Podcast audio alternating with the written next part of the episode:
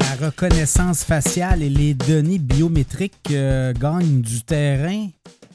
De plus en plus, les aéroports et les compagnies aériennes utilisent ces procédés pour euh, notamment les embarquements dans les avions. Et euh, là, c'est les aéroports qui se mettent à la page de ces nouvelles technologies, très inquiétantes par ailleurs pour tous les aspects de la vie privée.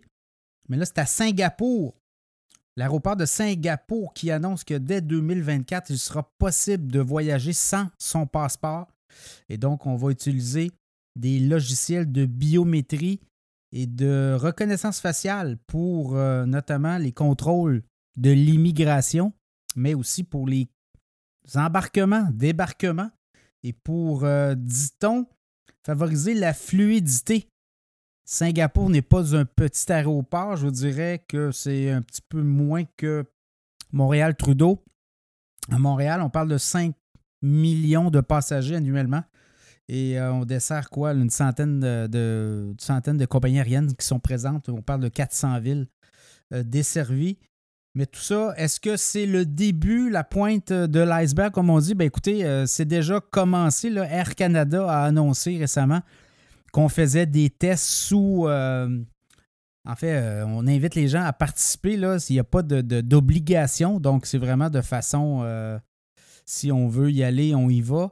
Et on, ce qu'on fait, c'est qu'on a des processus de reconnaissance biométrique. Oui, l'œil, la rétine de l'œil, mais également reconnaissance faciale.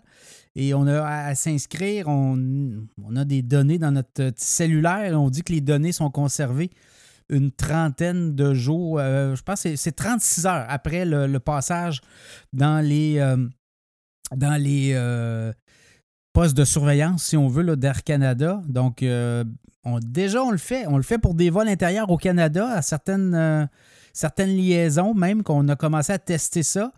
Et on veut l'étendre éventuellement à d'autres liaisons, d'autres salons aussi, pour les salons de, de détente ou des salons euh, Air Canada, ben, on a euh, certains salons où on doit, j'imagine de façon euh, volontaire, mais on est en train d'implanter ça. Et là, on nous dit que d'autres aéroports sont aussi avancés au niveau de la reconnaissance faciale et de la biométrie. On parle de les aéroports de Hong Kong, notamment Charles de Gaulle à Paris et Heathrow à Londres ont débuté.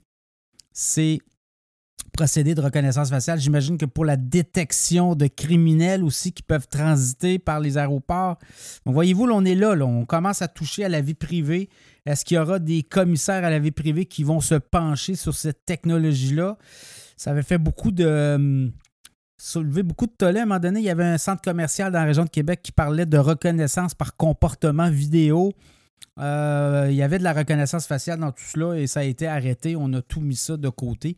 Alors, est-ce qu'on va être capable de passer au travers de toutes ces, euh, requêtes de, de, de, vie privée? Est-ce qu'on est capable de respecter les critères? On sait qu'en Asie, notamment en Chine, tout ce qui est reconnaissance faciale et biométrie, euh, on est assez loin. Mais est-ce qu'on respecte la vie privée des citoyens, voyez-vous? C'est peut-être là, là qu'on va peut-être avoir un écueil. Pour l'instant, est-ce que vous seriez prêt à voyager sans passeport, mais tout est dans la rétine et tout est dans la biométrie et la reconnaissance faciale. Ça sera évidemment un sujet euh, intéressant à développer dans euh, les prochaines années, mais pour l'instant, ça sera à suivre aussi parce que ça fait beaucoup jaser.